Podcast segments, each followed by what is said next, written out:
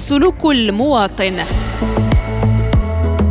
برنامج إذاعي يبرز تجليات السلوك المدني ويرسخ ثقافة العيش المشترك. السلوك المواطن من الاثنين إلى الجمعة مع نادية أبرام على ريم راديو.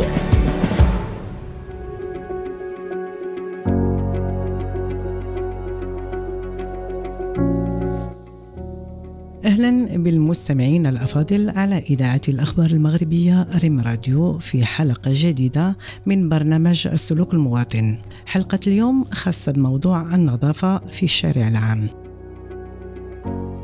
ومفهوم الشارع العام هو واحد من الأماكن المشتركة بين جميع الناس وهو مكون من مكونات المدينة. وهذا الشارع العام كيحتضن مجموعة من الأنشطة الحيوية المتنوعة وفيه حركة دائبة وتجارة وكل الأنشطة اللي كيحتاجها المواطن.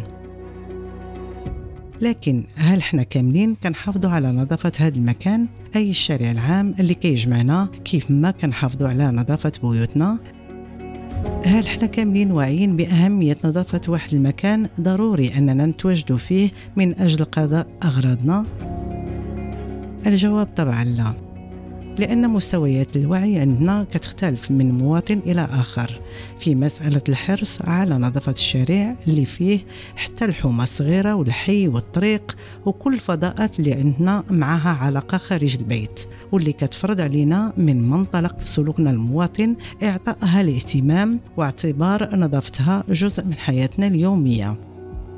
وما نكونوش كنهتموا بنظافة البيت ونعتبروا أن نظافة الشارع هي مهمة عمال النظافة لوحدهم.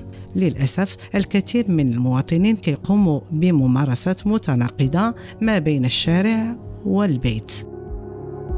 من جهة كيعتبروا البيت مملكتهم المحصنة وكيقوموا بمجهود حتى تكون نظيفة. ومن جهة أخرى كيعتبروا الشارع العام معمول فقط للتبضع والتنقل وقضاء الأغراض بدون ما ياخذوا بعين الاعتبار مسألة النظافة. لأن ثقافة نظافة الفضاء العام ما عندهمش.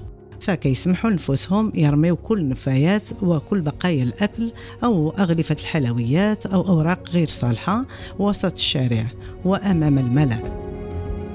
بالمقابل نفس هذا المواطن لما كيشوف مدينة إما عبر قناة تلفزيونية أو في صور فوتوغرافية نظيفة وجميلة ومرتبة كيبدي الإعجاب ديالو الكبير بها وكيتمنى تكون مدينته في مستوى نظافتها وجمالها.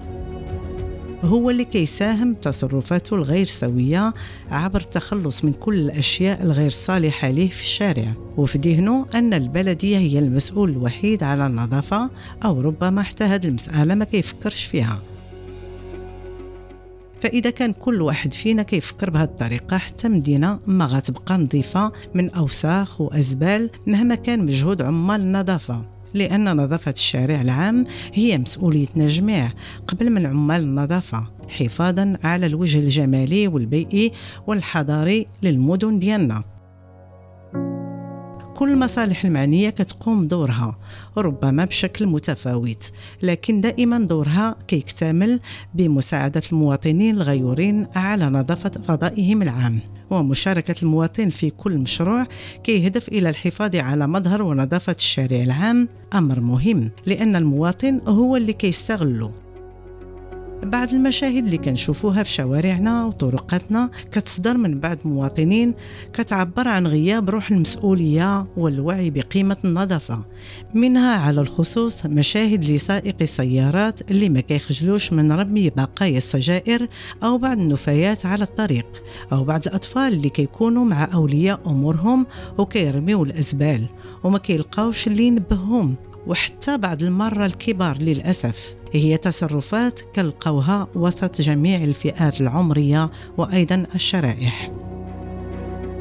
فالتحسيس بمسألة النظافة كتبدأ من الأسرة منذ الصغر حتى كيتربى الطفل على ثقافة الحفاظ على نظافة كل الأماكن اللي كيكون فيها وليس فقط لما يكون في البيت. والأطفال طبعا هم الفئة اللي كتقوم بهذا السلوك غير لائق تماما بشكل كبير. والمدرسة هي الأخرى لها دور أهم في التوعية بأهمية نظافة الفضاءات المشتركة.